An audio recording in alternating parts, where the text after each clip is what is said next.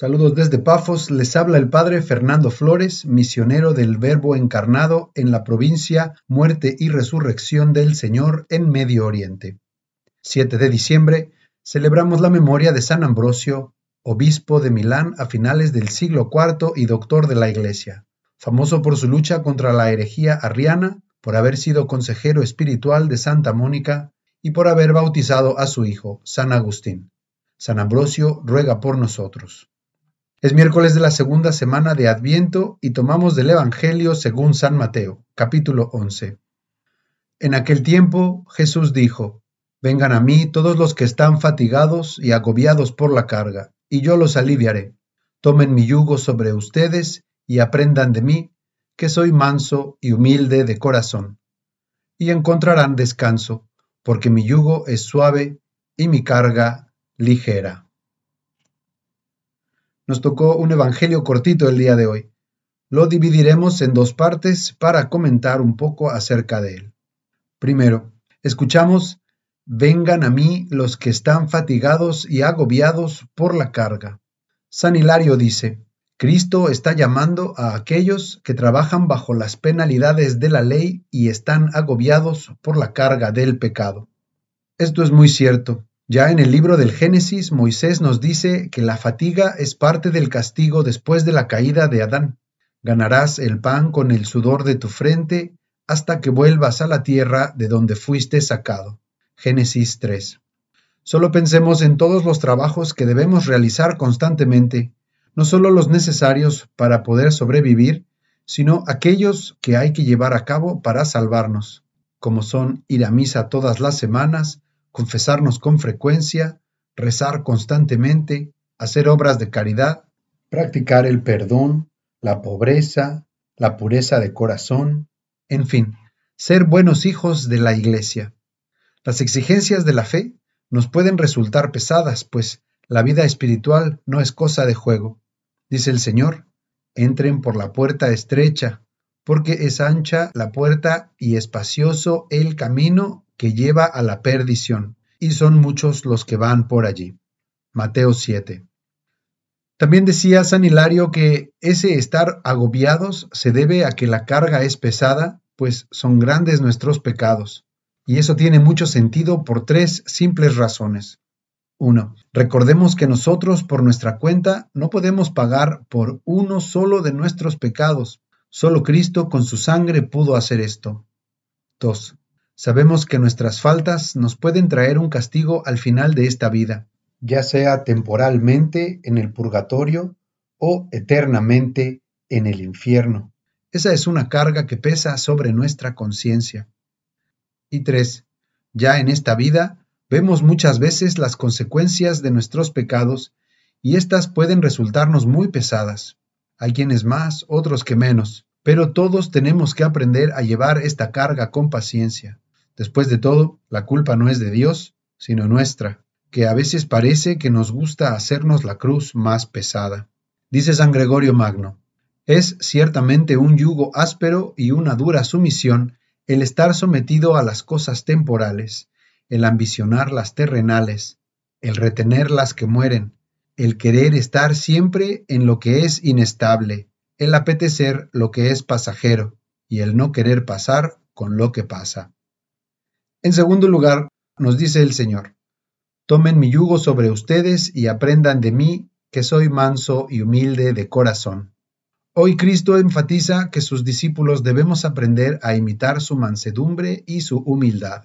Él nos enseñó cosas muy altas con sus palabras, pero principalmente nos dejó un ejemplo que debemos imitar. Él dice, si yo, que soy el Señor y el Maestro, les he lavado los pies, Ustedes también deben lavarse los pies unos a otros. Les he dado el ejemplo para que hagan lo mismo que yo hice con ustedes. Juan 13.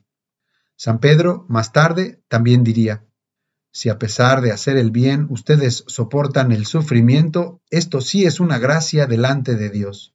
A esto han sido llamados, porque también Cristo padeció por ustedes y les dejó un ejemplo a fin de que sigan sus huellas. Primera de Pedro, capítulo 2.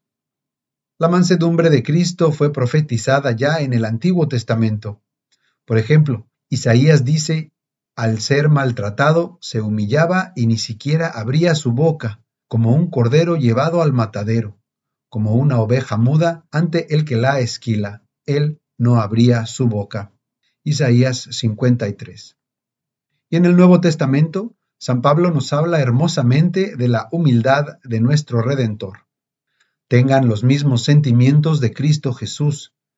Él, que era de condición divina, no consideró esta igualdad con Dios como algo que debía guardar celosamente.